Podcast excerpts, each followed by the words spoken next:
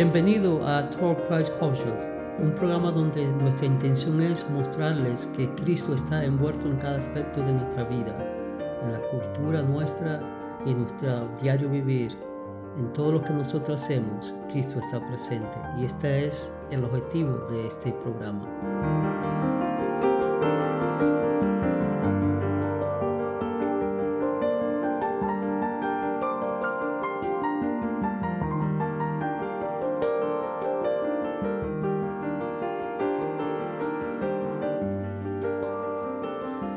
Mi hermano, ¿cómo está? Bien, bien, no, aquí que te quiero eh, entrevistar hoy. Nos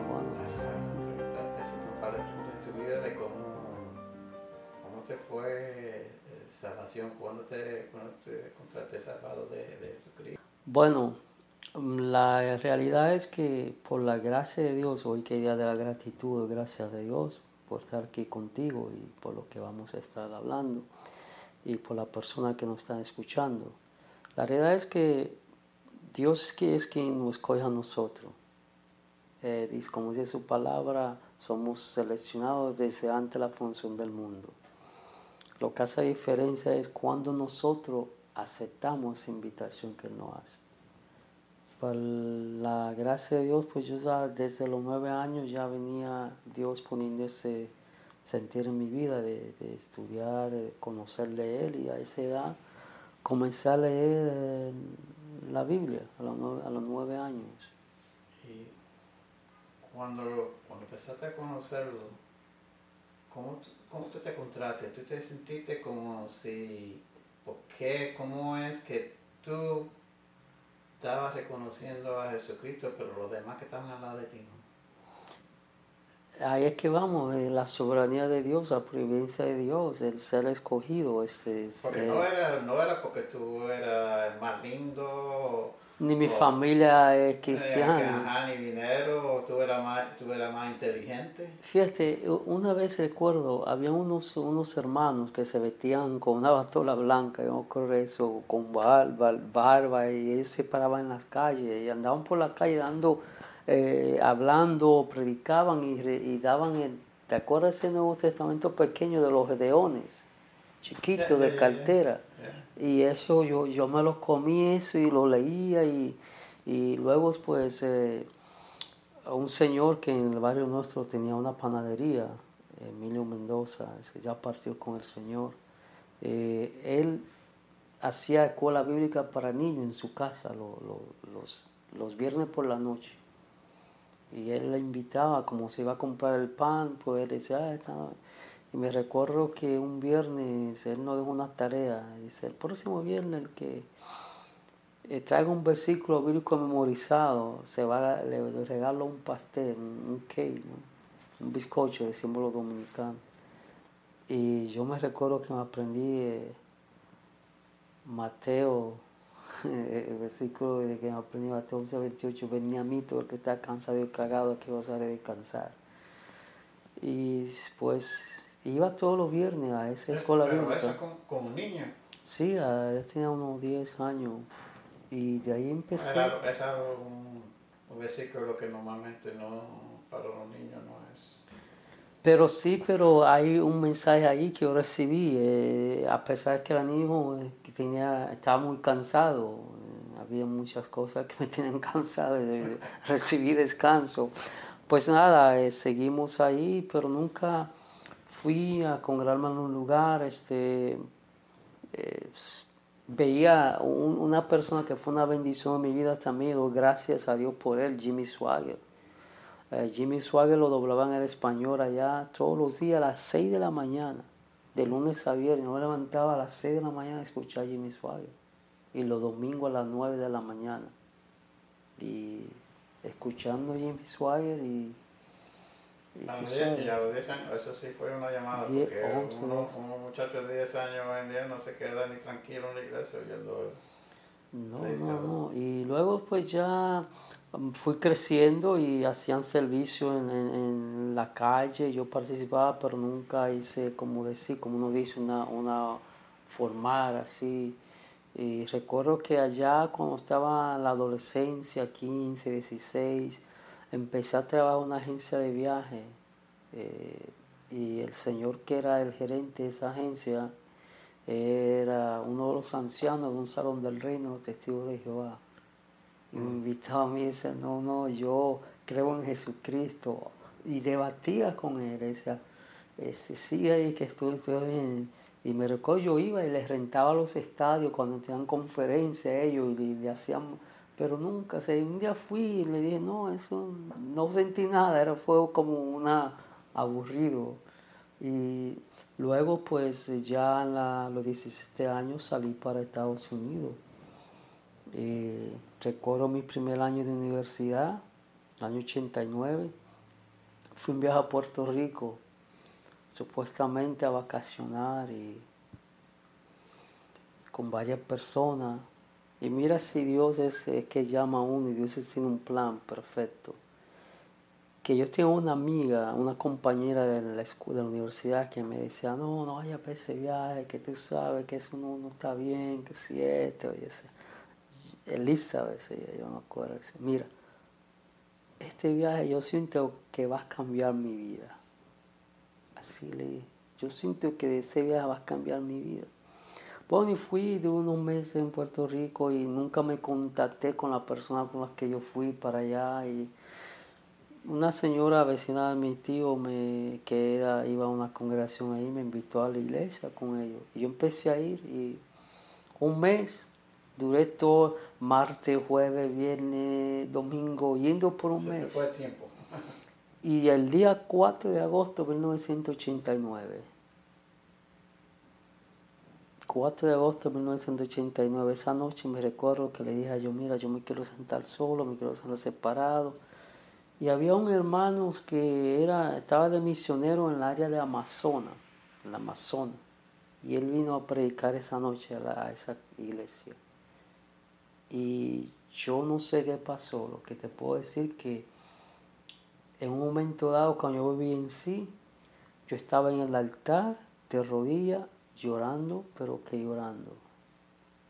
Y desde esa noche hasta este día, no soy un cristiano perfecto, he cometido muchos errores, sigo cometiendo errores, los seguiré cometiendo. Pero ah, no, he, no he mirado atrás. Desde ese momento, 4 de agosto de 1989 hasta ahora, no he mirado atrás. A pesar de las pruebas, las circunstancias, las adversidades, como dije, no soy perfecto, cometo muchos errores. Como decía Pablo, soy el mayor de los pescadores, de los pescadores, pero Dios ha tenido misericordia conmigo.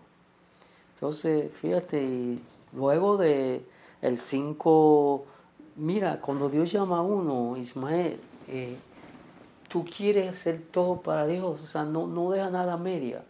Al día siguiente iba a haber el bautismo en, en Río Grande, en Puerto eso fue en Puerto Rico. Y yo quería bautizar, ya de esa noche yo quería bautizarme y me alisté, al pastor, quiero bautizarme mañana en el bautismo de del río. Dice, no, no, no, tú no puedes porque tú todavía que coger una clase, una cosa. Y, y yo le, le rogué a, la esposa, eh, Priscila, me acuerdo que se llama la esposa, es Priscila, pero me quiero... Sí, sí, ella rogó con el pastor, pero él dijo que no. Entonces eso Hasta el mismo Pablo cuando estaba caminando en la calle, lo- eh, Dios lo hizo ciego por cuántos días, tres, eh, fueron varios días. varios, Eh, fue- fueron varios días, estuvo ciego. ujú. Después fue que Pero fíjate que, que entonces eso fue el bautismo el día 5, yo fui, participé, me sentí muy triste porque no me pude bautizar, pero el día 6, regresé a Nueva York, domingo 6. Ismael.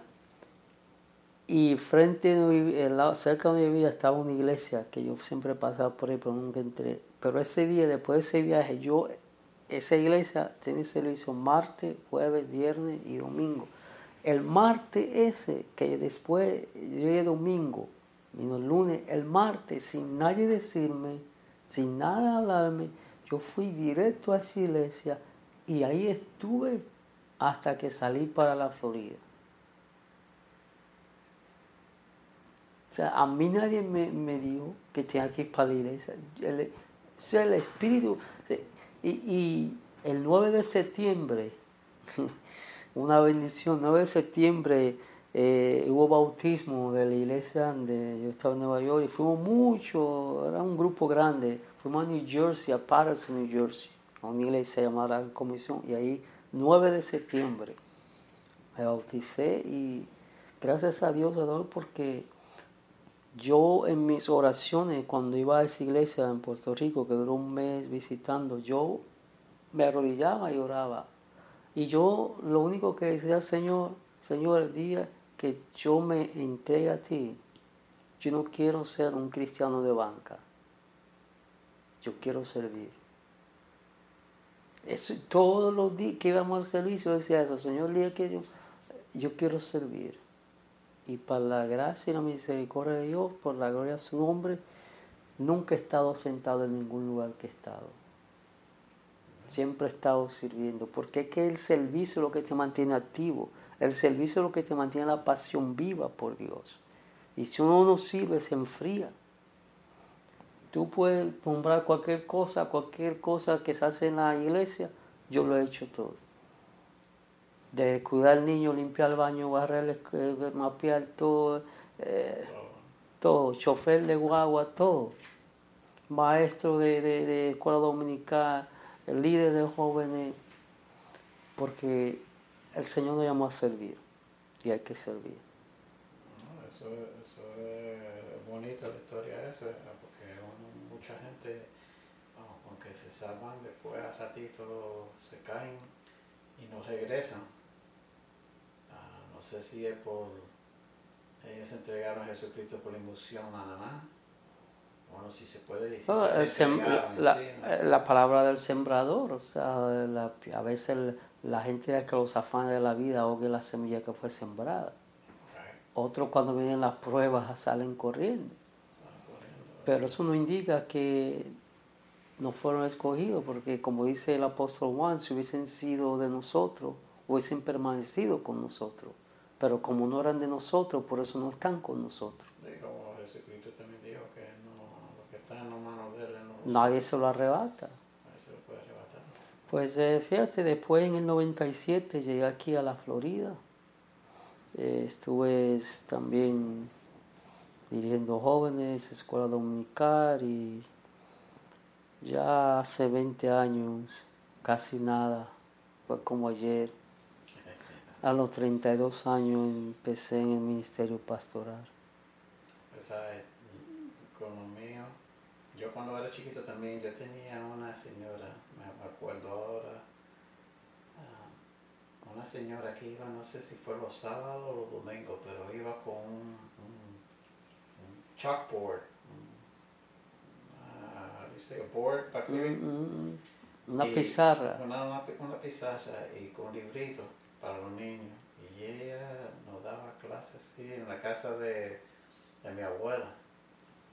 No hay a la iglesia, pero hay La semilla, mira, por eso yo, yo, yo, yo apelo mucho a lo que es la, la, la, la escuela bíblica de niños. Yo soy producto de eso. O sea, yo soy un producto de, de una escuela dominical, una escuela bíblica de niños. Yo soy muy abogado por eso. A los niños hay que enseñarles, a los niños no se les entretiene en las congregaciones, a los niños hay que enseñarles porque ellos entienden a su nivel si se le da ellos entienden, yo te digo, yo a los nueve años, diez años, yo estaba ahí, era de los primeritos en la sillita y escuchando a Milo y, a Virginia, su esposa, dándonos escuela bíblica.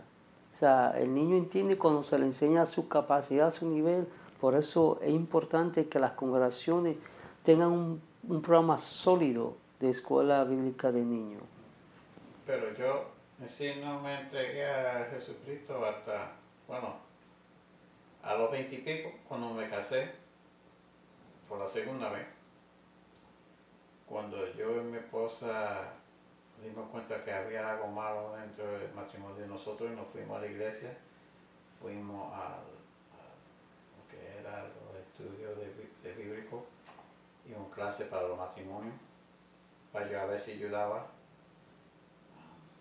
No te voy a decir que fue una cosa perfecta porque terminaba divorciado anyway pero eh, a veces yo digo, tú sabes, la gente, mucha gente espera que están en el suelo, que están las cosas bien malas para poder llamar a Dios. pero a la vez que esa cosa se arregla, ya se va eh, la relación con, con, Mm. Dios también.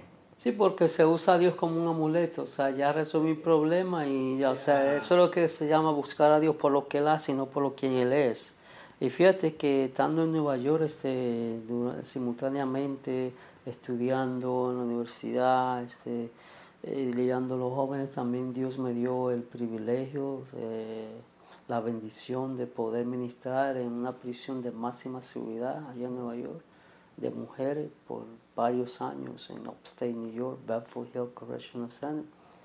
Ahí íbamos los primer y tercer miércoles del mes a dar estudio bíblico y el primer sábado del mes un servicio. Y yo esté ahí, eh, Dios me permitió predicar en inglés, en español, este, y, y al predicar en la calle en Nueva York, gente, recuerdo una vez que una señora tiró orine de, de su ventana y nos, nos cayó orine, entonces tiraban eh, bagazo de naranja, huevo, eh, limpiando en la calle, en las esquinas. eh, eh, porque es que Dios, Jesús le dijo bien claro a los discípulos, ven encima que te haré pescador de hombres. Yo no yo le dije al Señor, yo no, simple, yo no quiero ser salvo simplemente por decir que soy salvo. El Señor me llamó a mí a- a ser discípulo. Y gracias a No Dios que... solamente para ser, una buena persona, No, no. eh, eh, Ni para tener buena familia. para tener buena familia, porque eso, eso no hay garantía de eso. No, no. Bueno, de buenas personas sí debe de, de haber fruto de eso, pero que tenga buena familia, no. Eh, Es que mira, eh, eh, eh, debemos buscar primero el reino de los cielos. Sí. El reino de los cielos y, y- y cuando tú te, eh, te enfocas en el Señor, Él se enfoca en lo tuyo. Cuando tú cuidas cosas del Señor, cuidas cosas de lo tuyo. Yo, te digo, yo he tenido eh, dificultades en mi vida, pero eh, gracias a Dios este, nunca he mirado hacia atrás y, y siempre yo he dicho y digo esto, que el día que Dios no quiera, a mí me falte la voz o lo, lo que sea, yo creo que no, porque es que yo, este, la pasión mía es hacer discípulos, enseñar y, y- y crear otro para que vayan a ser discípulos. Por la razón que estamos haciendo este podcast y, agradezco que me, que me ha dicho, que me cuente el, la historia tuya de salvación. Sea, ya van, ya van, realmente 89, ya van 30 y, ¿qué? 34 años. que tú estás 30 y- viejo también. No, no me da pena. Imagínate, yo este, a los 20 mm, me di mi vida por completar Señor. A los 20 años, o sea, oficialmente, pero ese tiempo. Y voy a decir algo, si hay algún joven que me esté escuchando, a veces tú sabes, la cultura nos dice que el, el- varón tiene que, entre más mujeres o más relaciones sexuales tenga, más hombre es. Eh, yo digo algo, sí se puede mantener puro para el Señor. Y yo lo, yo lo pude hacer, y si yo lo pude hacer por la fuerza del Espíritu Santo, todos lo pueden hacer. O sea, 20 años me, me al Señor, eh, a los 32, dos años después, ¿Verdad? en el ministerio, Las mujeres todavía existen a los 25, a los Claro. 30 años.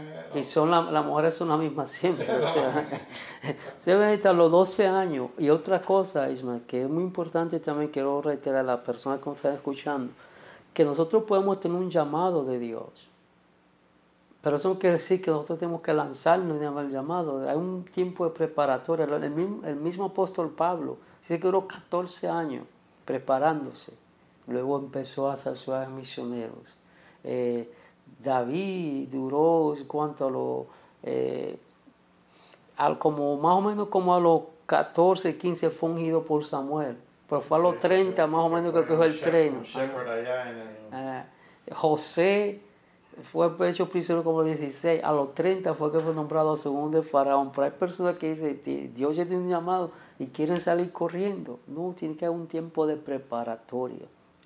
Yo, el llamado que el Señor me dio, me lo dio yo estando todavía jo- jovencito. eh, eh, yo tenía 23 años. Pero fíjate, fue hasta los 32, 9 años, que entonces empiezo en el ministerio. O sea, que hay que prepararse. Gracias a Dios. Vamos a darle gracias a nuestro patrocinador, Victoria Jesús, localizado en los 800 Northwest 102 Avenida en Pembroke Pines. Uh, el email victoria, el, org at gmail.com con el teléfono 786-401-2442. Los, los servicios domingos en español a las 2 de la tarde y semanales los, los estudios bíblicos los miércoles por la noche a las 7 y media de la noche. Y si ustedes que están escuchando quieren mandarnos un text o un email con alguna pregunta, uh, mándalo a talkchristculture at gmail.com. El teléfono nosotros 305-510-2699. Gracias, brother. ¿Nos puede despedir? Amén. Padre, te damos gracias, te agradecemos por este tiempo, te doy gracias por la vida de mi hermano Ismael, te doy gracias por todo lo que tú estás haciendo, Señor. Te pido que esta palabra, este conversatorio que hemos tenido sea de bendición a aquellos que lo escuchen y que aquellos que eh, están fríos, se han desconectado, que puedan encontrar esa nueva conexión contigo en Cristo Jesús, que puedan, Señor, estavivar el fuego y prepararse para servirte, porque cuando te servimos mantenemos la pasión viva, Padre. En el nombre de Jesús. Amén. Gracias por escucharnos. Les invitamos a que se suscriba a este programa. También le damos la libertad que usted comparta el contenido de este episodio con otra persona que puedan beneficiarse. Le invitamos a sintonizarnos la próxima ocasión. Y hasta ese momento, Dios le bendiga rica y abundantemente.